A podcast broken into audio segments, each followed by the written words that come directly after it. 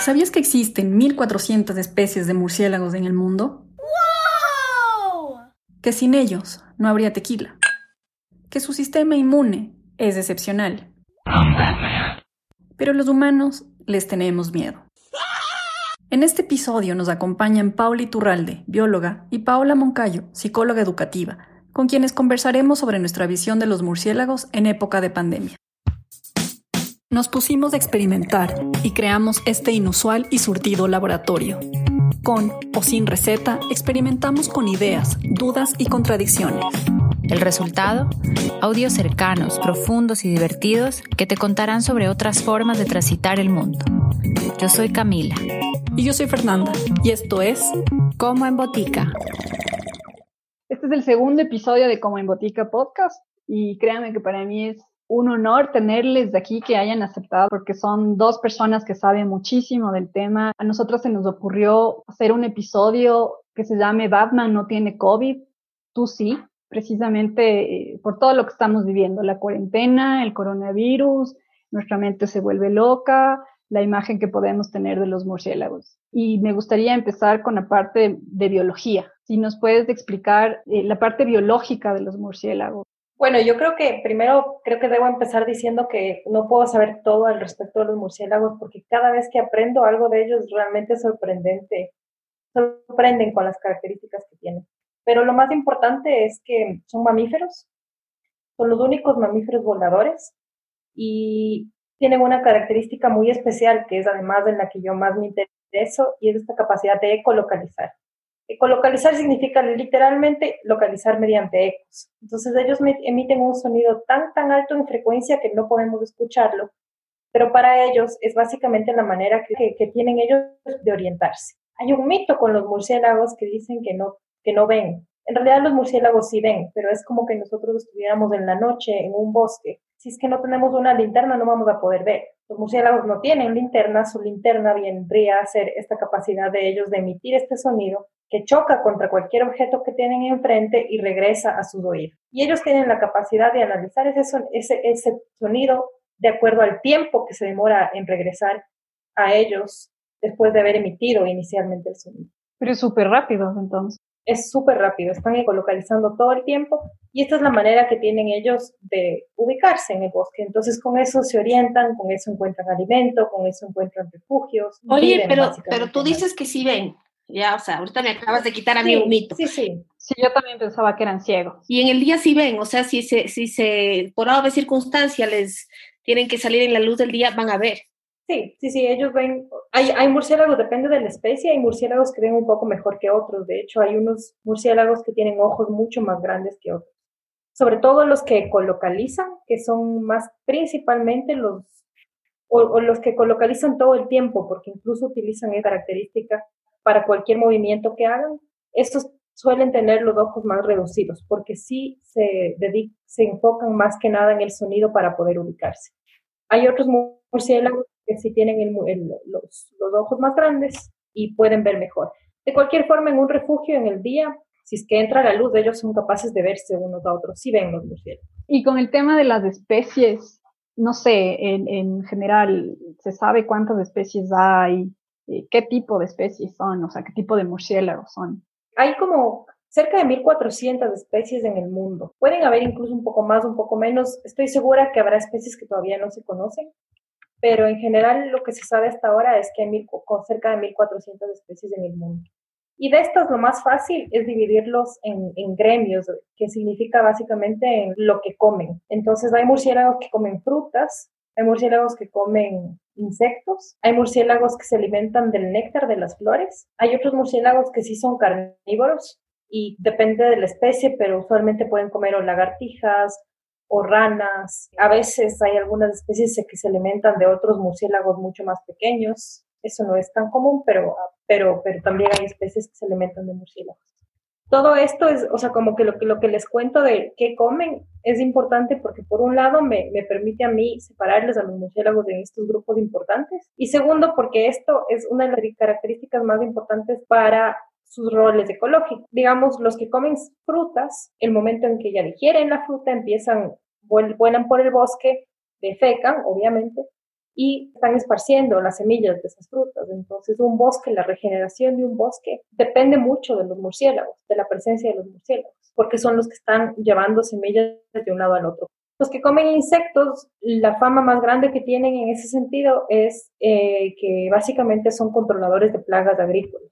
Si comen tantos insectos durante la noche, en una sola noche, que pueden estar, que en general controlan las poblaciones de insectos, ya sean plagas o no plagas, pero de todas maneras es importante porque no queremos estar con una nube de mosquitos permanentemente todo el tiempo, aunque no nos hagan daño, pero hay que controlar el número de especies de, insectos y eso hacen los murciélagos. Y obviamente entre esos están las plagas agrícolas. Entonces, parte de la importancia de estos murciélagos es además una importancia económica porque gracias a ellos, por ejemplo, se pueden limitar el uso de, pesticidas que se usan normalmente en los campos agrícolas para evitar las plagas. Los murciélagos te hacen ese trabajo gratis. Pero, pero en, ciertas, eh, debe haber como toda, como toda subespecie, debes tener murciélagos de, dependiendo de la zona en la que estés, o sea, caliente, húmeda, fría, seca. O, o hay lugares donde no hay murciélagos. En el único lugar en donde no se han encontrado es en la Antártida. En Ecuador, por ejemplo, habrá, habrá murciélagos, habrá zonas muy altas eh, de páramo donde ya no hay murciélagos conforme uno sube en, elevación, sí disminuye el número de especies. Entonces, murciélagos encontramos en todo lado, a veces ni siquiera nos damos cuenta, nos, damos cuenta que están por ahí, pero hay. Para seguir con, con, la, con, con la característica de lo que comen, hay especies, las especies de murciélagos que se alimentan de néctar también tienen su rol ecológico porque básicamente están polinizando las plantas. Y muchas de estas plantas son polinizadas solo por murciélagos. Entonces, si llegan a desaparecer, esos murciélagos, desaparece también la planta.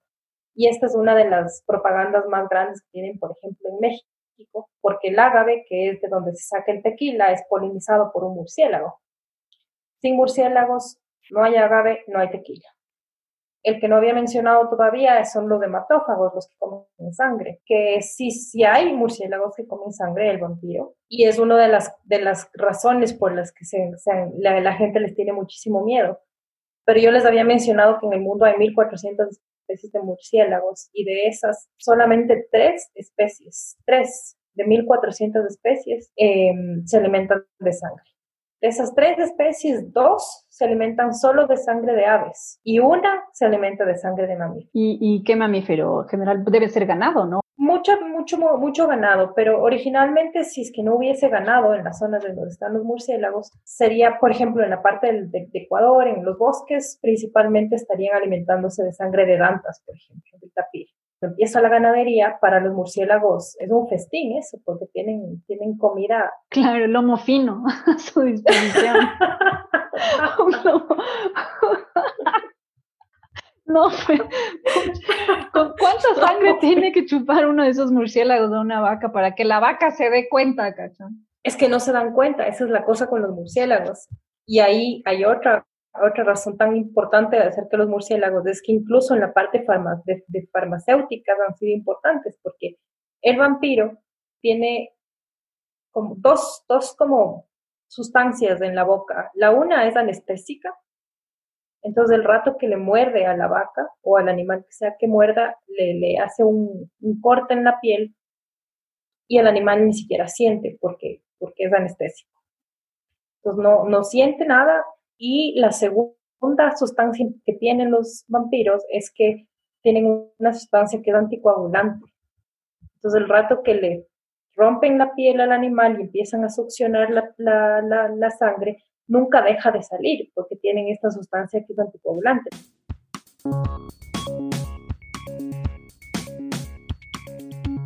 Pero con todo lo que mencionas, para mí creo que son todos beneficios y, en ningún lado, al menos eh, de, lo que has dicho, no hay nada que diga, bueno, los murciélagos pueden ser nuestros enemigos o que nos puede pasar algo si convivimos con ellos. Es el tema del COVID, en, al menos en Ecuador, que empezamos ya con la cuarentena en marzo, y, y a todos nos inundaron con noticias de que el origen del COVID eran los murciélagos y de un virus que potencialmente puede ser inmortal y nos alteramos del, así, de repente, en un día volvimos a, odiar a los murciélagos. Es posible que haya, todos los animales en estado silvestre pueden ser huéspedes de virus, ¿no? Creería. Es posible que pueda haber este contagio entre murciélagos humanos. Sí, hay posibilidad. De hecho, de hecho han, habido en, a ver, bueno, normalmente de los virus que más se conocen, que el, uno es el SARS y el MERS, que fueron estas e, epidemias que, que, salieron también hace algunos años, principalmente en África y en Asia, que también le, le culpaban, digamos, al murciélago.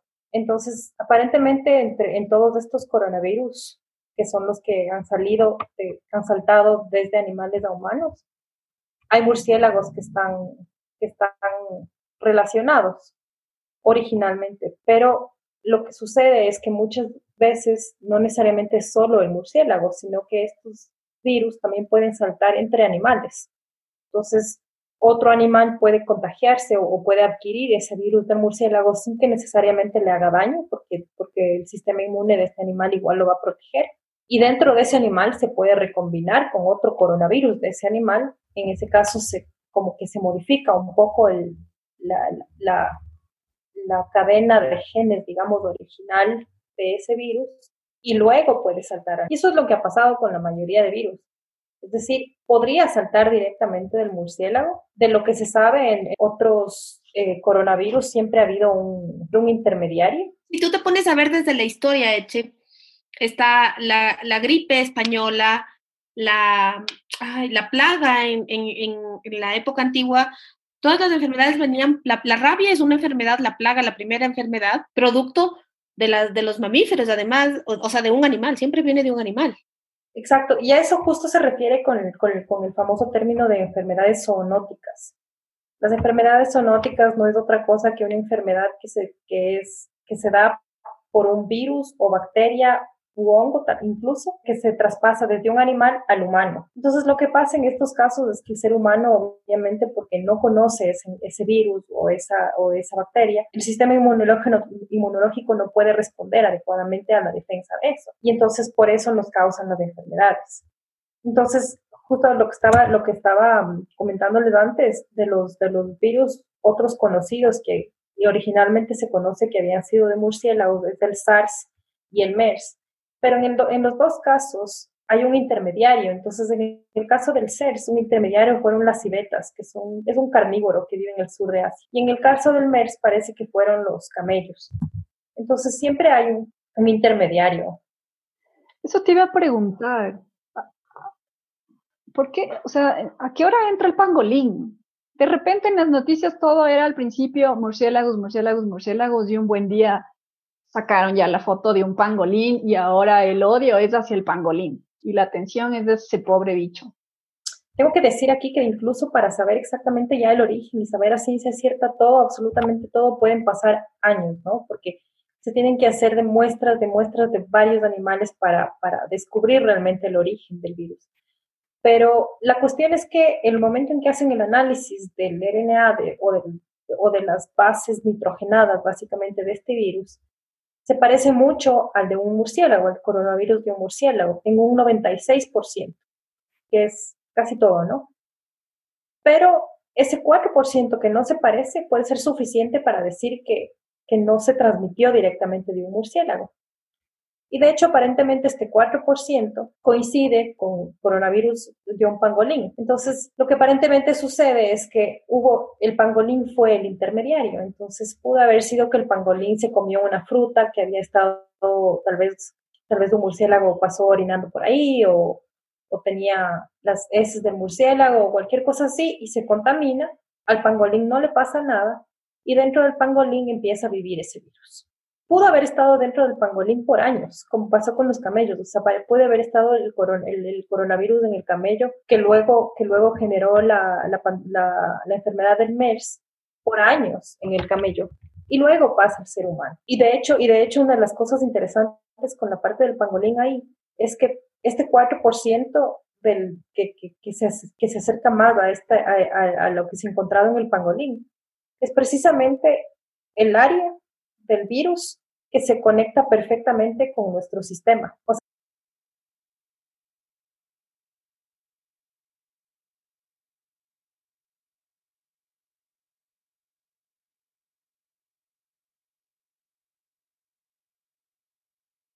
no, o sea, nosotros nos contagiamos porque este, este virus tiene proteínas que se conectan con las proteínas de nuestras células.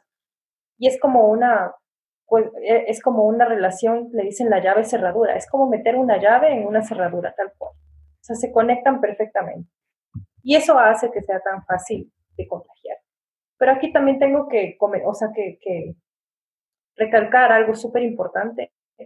Y es que sea del pangolín, o sea del murciélago, o sea del animal que sea, en realidad esos animales no tienen la culpa porque esos animales tienen esos virus normalmente.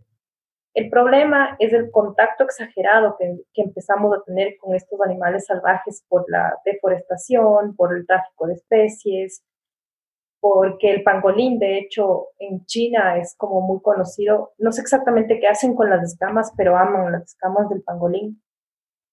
Y por eso trafican mucho ese animal. Entonces, en estos mercados, donde hay tanto contacto con animales salvajes que no deberían estar ahí, es eso lo que causa el salto de estas enfermedades zoonóticas de animales a humanos. Entonces nosotros bien podríamos evitar todas estas enfermedades simplemente cuidando los bosques y manteniendo a, los animales en su hábitat natural.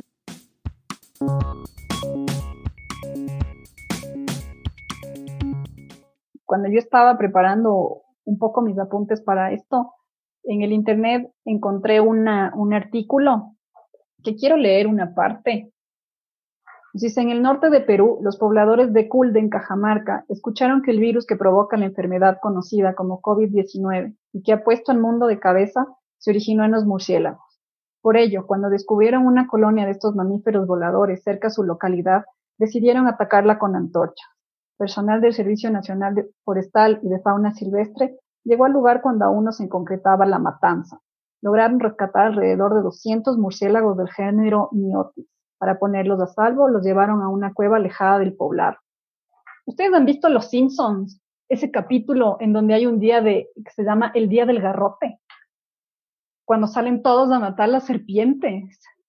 Es como, como que se vuelven locos y esta pregunta es para la Pau. ¿Qué nos pasa en nuestra mente? Nos, ya creemos que el virus viene de, de los murciélagos y qué se nos, qué chip se nos prende en el cerebro para creer que matando a 200 de los murciélagos ya se va a erradicar el problema. A ver, existe una cosa que eh, desde que la diferencia con los humanos y los animales, aparte de, del, lenguaje o del uso de la mano, es que es los sentimientos de, de yo, yo solo. A ver, tenemos animales que son que viven solos, por ejemplo, el lobo ya vive solo, el puma ya no vive en manada. Nosotros vivimos en manada, pero tenemos el pensamiento de yo, yo solo, de salir nosotros. Eh, es el vivir en manada el que nos genera este, este sentimiento de, de protección. De pertenencia. Pero, exactamente, de pertenencia y proteger a la manada. O sea, la manada es lo que te hace fuerte. Pero cuando llega una, una cosa, un factor externo, automáticamente lo primero que piensas es, yo protejo a mi manada nos convertimos en, como son los felinos, que la, Paula sabrá mejor que, yo explicarte, que si a, una, a un área de felinos se acerca otro animal por el cual se sienten amenazados, salen a defender su área. Somos exactamente iguales los humanos. Salimos a defender nuestro espacio, nuestro metro cuadrado. Tú cuentas de este, este artículo, yo me acuerdo del que yo leí. En, en Argentina le quemaron la casa a una persona que tuvo coronavirus, estuvo hospitalizada cuando regresó. Le quemaron la casa. Sí, bueno, hubieron casos súper extremos, así como tú cuentas, votaban a médicos de las casas. Exactamente, no les dejaban entrar a los edificios a los médicos. Eh, se genera una sensación de pánico y el pánico normalmente solo se genera es por el desconocimiento. Entonces, ahorita en la situación que vive el mundo nos vemos en, la mitad de lo, lo peor que pudo haberle pasado a esta, a esta pandemia fue la información. Tenemos información por todos los lados y nos dedicamos a escuchar y a leer y a reproducir lo que es más rápido. Entonces, te llega una noticia por el, por el Twitter y no se te ocurre investigar un poquito. La gente estamos, somos muy facilistas. Entonces, nos dijeron que te puedes contagiar el virus, eh, qué sé yo, me voy a inventar, si eh, iban en, bicicleta, si el vecino sale en bicicleta y tiene coronavirus, tú puedes contagiar, porque a través pasa a través, aunque él use mascarilla y todo, te puedes contagiar. Bueno, no, entonces el vecino no puede volver a salir más de bicicleta. ¿ya? Eh, nos contagiamos, eh, yo no sé si ustedes se acuerdan, cuando hace algunos años nos contagiábamos, eh, bueno, no porque ustedes son más pollas, pero el SIDA te contagiaban una aguja que te ponían en el asiento del cine. Entonces, claro, todo el mundo dejó de ir al cine, porque te ponían agujas con SIDA en el cine, venían y te pinchaban. Claro, como tú no sabes más allá de lo que leíste, no puedes procesar más, no puedes, eh, no pueden procesar más. Entonces, eh, el, ahorita las personas todos tienen acceso a celulares.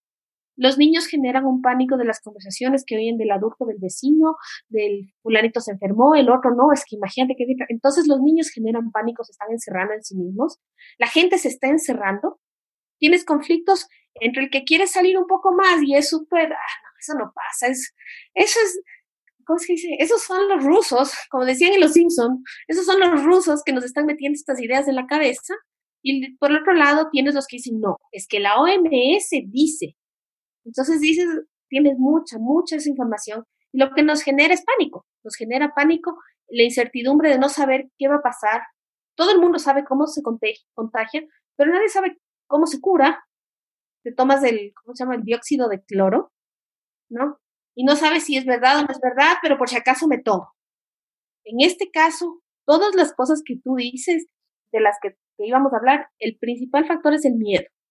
Y el miedo te hace reaccionar de una forma positiva y te construye o negativa y te encierras. Básicamente es, de cierta manera, si todos tenemos miedo a lo que sea, cual sea, hoy es el, el COVID-19, mañana será el COVID-23, no sé. Pero entonces lo que dices es que es inevitable que como humanos reaccionemos así. No es inevitable. Es, es, es, puedes trabajar ese miedo y saber qué es lo que te da miedo y cómo evitar esa sensación de miedo. Entonces, si tú, tú tienes miedo de contagiarte y te quieres encerrar en tu casa, ¿ya? Eres libre de hacerlo. Pero tienes que conocer los factores y toda la información para saber qué es la consecuencia de tomar la decisión que tomas. Es como cualquier decisión que tú tomas. Lo que pasa es que al, al llegarnos la información tan rápido y tan variada, ¿no? Eh, nos asusta, nos asusta y, nos bloqueamos sin razonar las decisiones. Entonces, hay gente que ha decidido eh, sacar a los hijos del colegio, hacer teletrabajo, hacer un huerto en el jardín y se acabó. ¿Ya? Son decisiones que seguramente tú dices, no, yo no lo haría. O sea, son pensadas, pero la verdad es que el rato de los ratos eh, no son decisiones que están basadas en todo el conocimiento. Lastimosamente no todo el mundo tiene acceso a todo ese conocimiento o puede procesar ese conocimiento. Entonces, ¿qué pasa? Nos, nos estamos encerrando porque el miedo te paraliza. Y nos, nos seguimos encerrando, nos seguimos encerrando, nos seguimos encerrando y nos molesta que el vecino salga.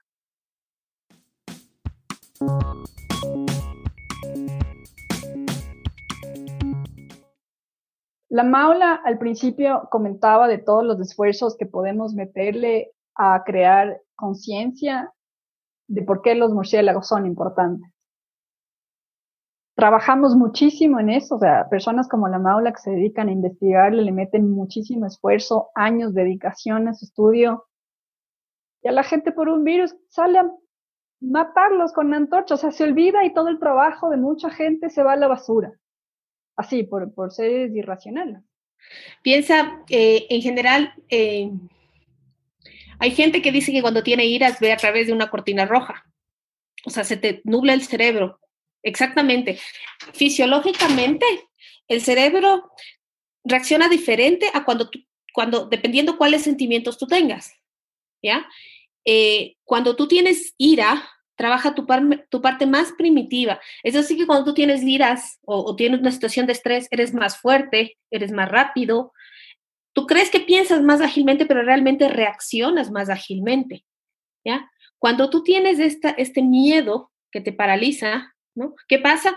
Eh, todos tus sentidos comienzan a, a, retroceder, ¿ya? Cuando tú tienes mucho miedo, respiras más despacio, Consumes menos, consumes menos tus calorías, ¿no? Em, en cualquier situación extrema.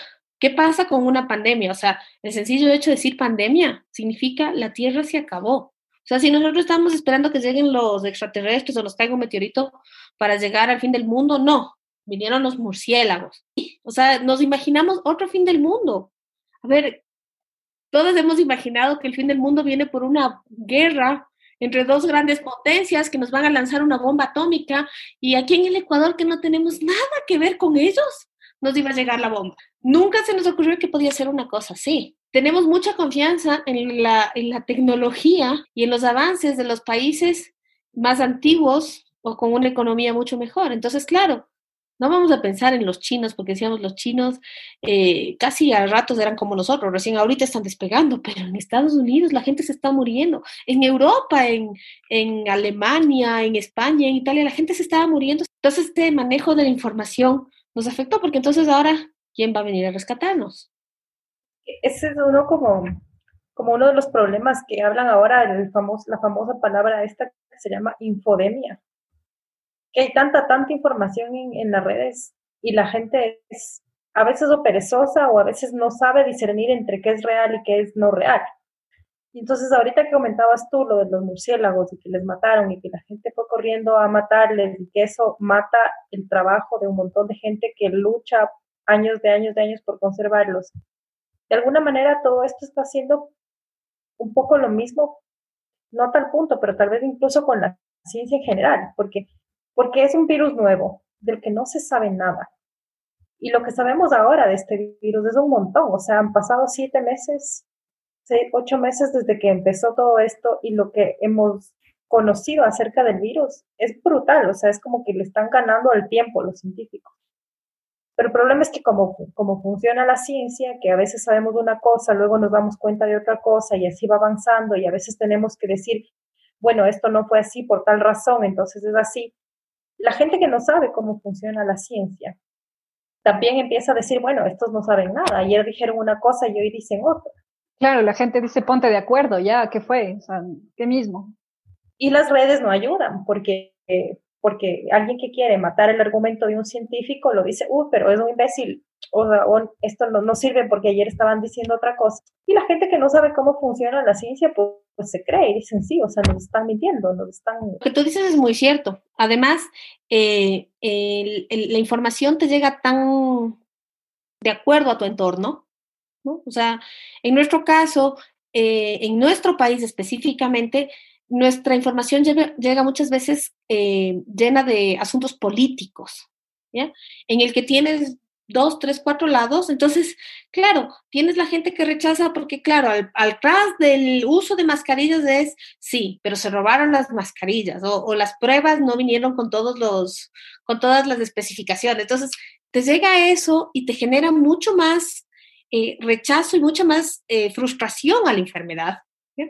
Y, te, y, automáticamente comienzas a encerrarte más porque sabes, no ustedes, no sé ustedes, pero seguramente vieron alguien que dice, es que si me es que si me enfermo, ¿dónde me van a tratar si en este en este país no hay camas?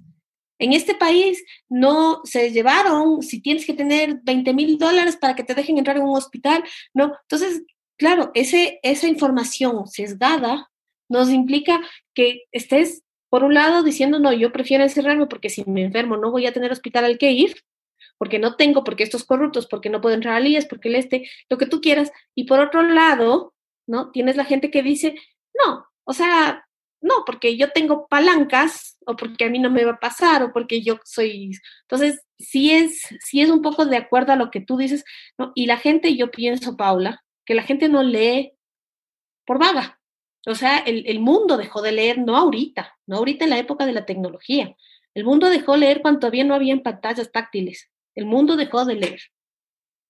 Y el otro problema con eso de que la gente no lee es que lo poco que leen son los títulos de las noticias. Y muchas veces los títulos de las noticias son absolutamente sesgados o no nos dicen todo.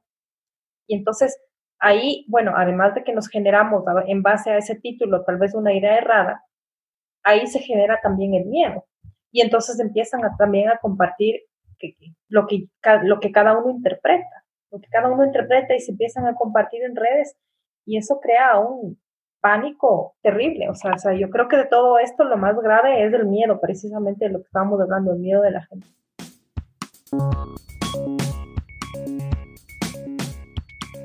Y Pau, ¿y cómo se adapta la mente en general a sobrellevar este tipo de situaciones? Porque ya llevamos desde marzo cinco meses, de cierta manera, bueno, la Mau que está en Costa Rica, quizás menos, pero al menos en Ecuador hemos estado más tiempo metidos en la casa.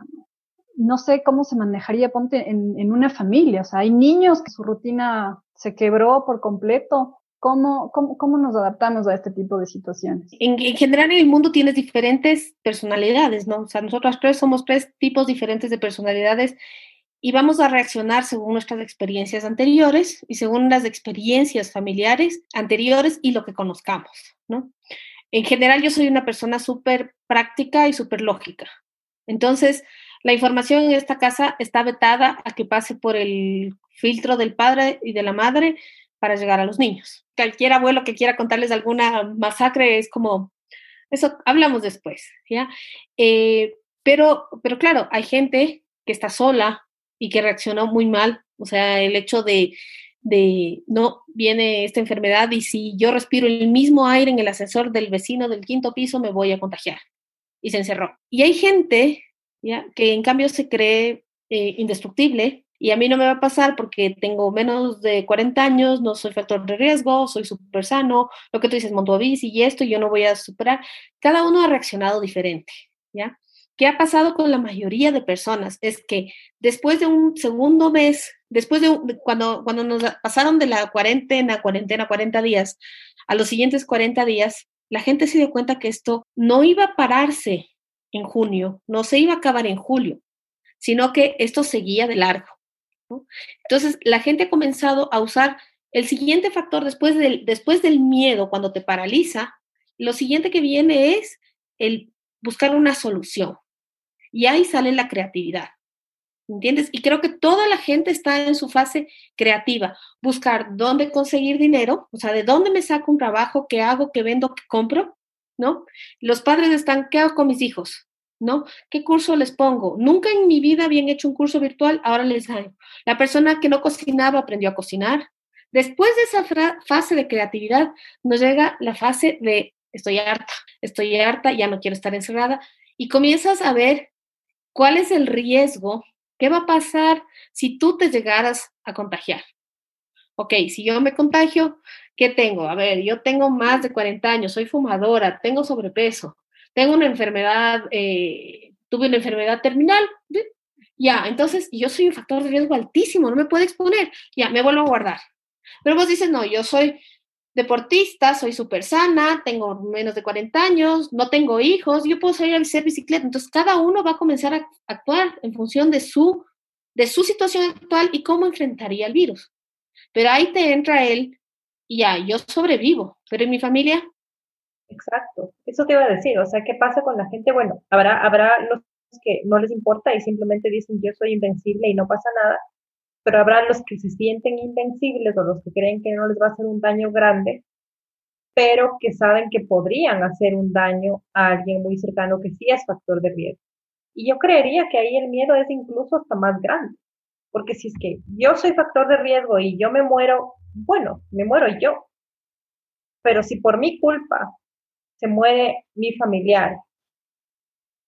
O sea, yo no me perdono, ¿me entiendes? Claro, claro, es que el rato que tú tienes ese pensamiento, Paula, el rato que tú dices, bueno, yo soy, yo no me puedo enfermar y no va a pasar, pero vivo con mi, mi tía que tiene 80 años y ya pensaste eso, hiciste un paso más allá de la gente que solo piensa en su metro cuadrado pudiste pensar en el otro. Y el rato que tú piensas en el otro te permite ponerte un minuto, un segundo en los zapatos del otro y ya generas conciencia. En este momento nos queda generar una conciencia de sociedad. La sociedad tiene que volverse a adaptar y las familias se tienen que adaptar a vivir con esto.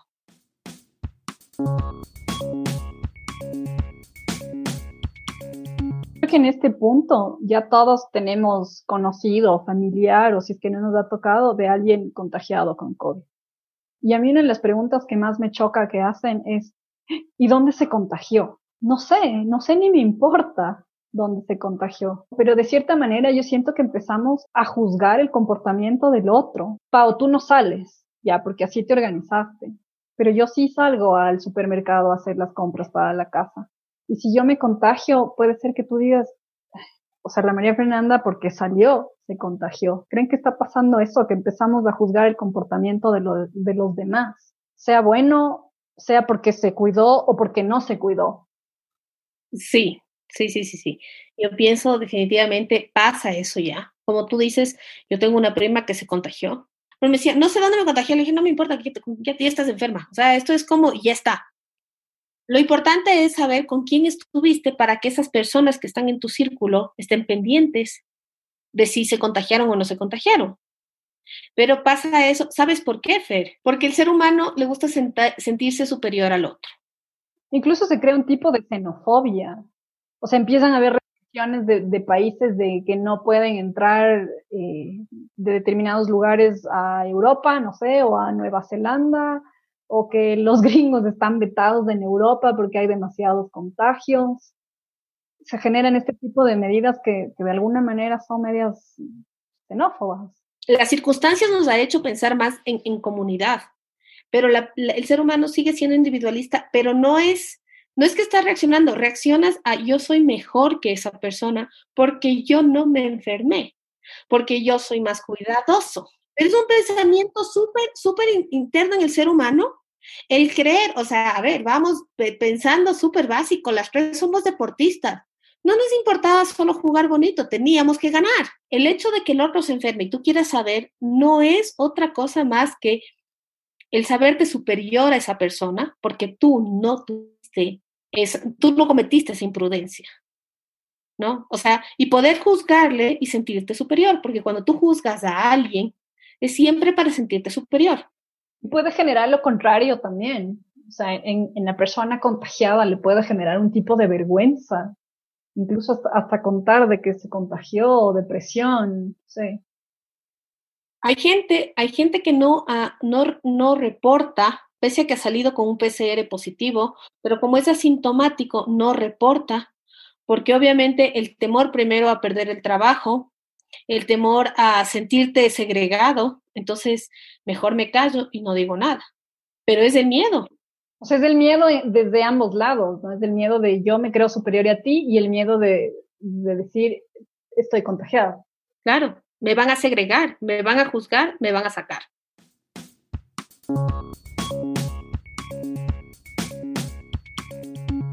si le tenemos tanto miedo a los animales en general, a los animales, a la vida silvestre, ¿por qué los superhéroes en su mayoría son animales? Está el hombre araña. O sea, Batman es murciélago. Loca, Batman es un pro. y, y date cuenta que Batman es el único, creería yo que el único de los superhéroes que en realidad no es murciélago. O sea, es un hombre que utiliza el murciélago como su imagen, ¿no?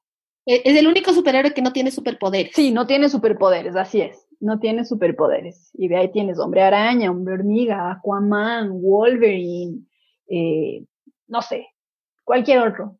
Pero, pero Batman es un duro. Si vamos desde el principio de la humanidad, los egipcios, sus dioses, eh, sus faraones estaban representados por perros. En muchos, en muchos lugares, los dioses o, o las deidades, sean quienes sean, eh, estaban, tenían una parte animal. Y pienso que es porque los animales, eh, primero, son diferentes, ¿no? Tienen otras características y esas características que estos animales tienen son admiradas por nosotros. La velocidad del gato, la, capacidad de morder, o sea, es, es, nuestra mente, pese a que nosotros tenemos el cerebro, son esas características físicas que no tenemos las que le damos valor y que en, muchas formas después se convirtieron en características físicas hacia el ser humano. Nuestra cultura es una cultura que, que endiosa a la belleza, al actor más guapo, al cantante más guapo. Entonces, eh, los animales son animales, son, son seres bellos, ¿me entiendes? O sea, son, no son feos. El Batman más guapo. Claro, pero imagínate la capacidad de volar. ¿Quién no quisiera la capacidad de volar o meterte al agua? Entonces son esas habilidades especiales la que sacamos del animal y le ponemos en un nombre. Oigan, pero entonces vamos a tener que estudiar más a los murciélagos, porque si vamos por esas, yo no conozco todas las estrategias y capacidades de otros animales, pero de verdad que los murciélagos son impresionantes. O sea, vuelan, ven, pero además tienen la capacidad de ubicarse en la noche de una manera increíble. Literalmente le escuchan al murciélago de al lado para no tener que, a veces, si están volando entre varios, le escuchan al de al lado para, para tener una ventaja. Se ahorra energía, dices tú. El otro está invirtiendo la energía, yo reservo mi energía, pero llego a mi meta siguiéndole a él tienen un sistema inmunológico que es increíble y aparentemente parte de este sistema inmunológico tan increíble viene de la capacidad de ellos de volar. Entonces es como que todas estas cosas que se conectan entre los murciélagos y les hacen ser unos personajes magníficos. Claro, ¿ves? por eso Batman tiene un super laboratorio siempre, ¿no? Claro. Pero tú imagínate Spider-Man, yo soy más de Spider-Man, ¿no? Imagínate la capacidad de una araña de tejer lo que teje, vivir tanto tiempo y esperar en un huequito a que caiga tu presa, ¿no? Trepar las paredes, meterse en un rincón. Claro, tú piensas en la imaginación de, del ser humano de... No, no creo que nunca les hayan dicho, si tú pudieras ser un animal, ¿qué animal quisieras ser? ¿Entiendes? El 90% de la gente te va a decir, yo quiero ser un pájaro o algo que vuele, porque el ser humano no puede volar. Y lo que dice la Paula es, el ser humano solo basta observarle a un animal para decir qué maestro que es, y le crees diferente y le quieres humanizar esas virtudes y creas un superhéroe. ¿Sabes por qué Superman no es un animal? Porque es marciano. Claro, pero el resto es como, wow. Entonces, todos los superhéroes tienen alguna alteración genética. Bueno, ya bueno, vamos a decir que Batman lo que tiene es una capacidad intelectual superior. Y plata. Y dinero. Y un mayordomo que sabe. Utiliza bien su dinero, en todo caso. Claro. Además es guapo. Ya. Ya, ahí, ahí llegó. Claro, pero piensa en todos, todos los superhéroes y es verdad, o sea, y en cierta forma todos bien, pueden representar a una deidad, o sea, los Avengers, Thor era un dios, o sea, después fue un Avenger, primero fue un dios.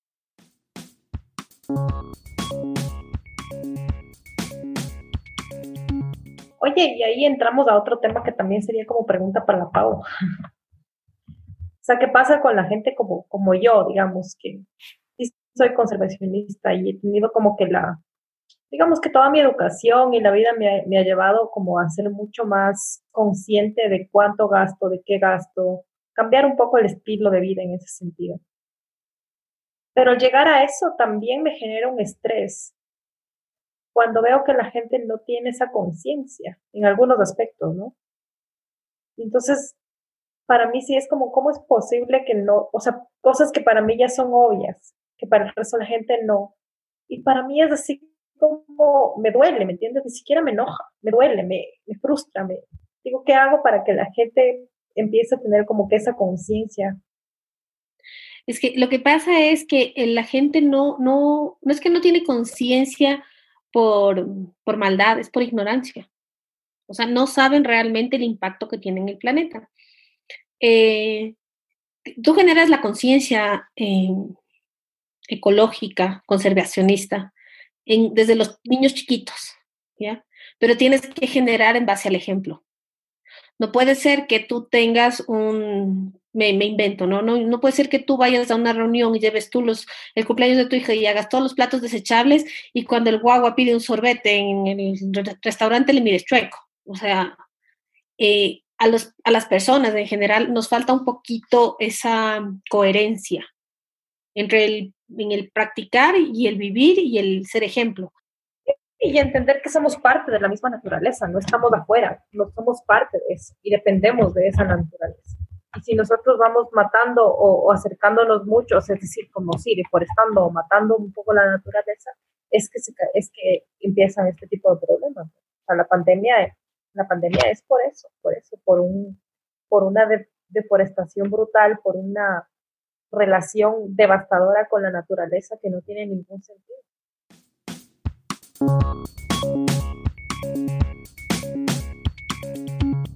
Hemos llegado a la parte final del episodio. Pau y Maula, les agradezco por su tiempo y sus conocimientos.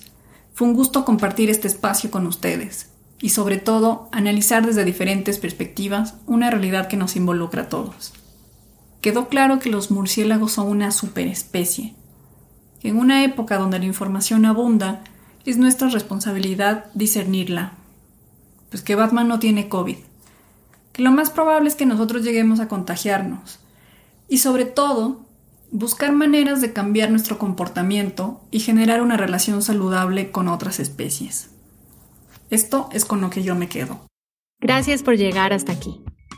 Síguenos en Instagram y Facebook en arroba como en botica podcast y con el hashtag como en botica. Para no perderte ningún episodio, suscríbete a Como en Botica en Apple, Spotify o en tu plataforma favorita para escuchar podcast. Como en Botica es una coproducción de Camila Franco y Fernando Echeverría.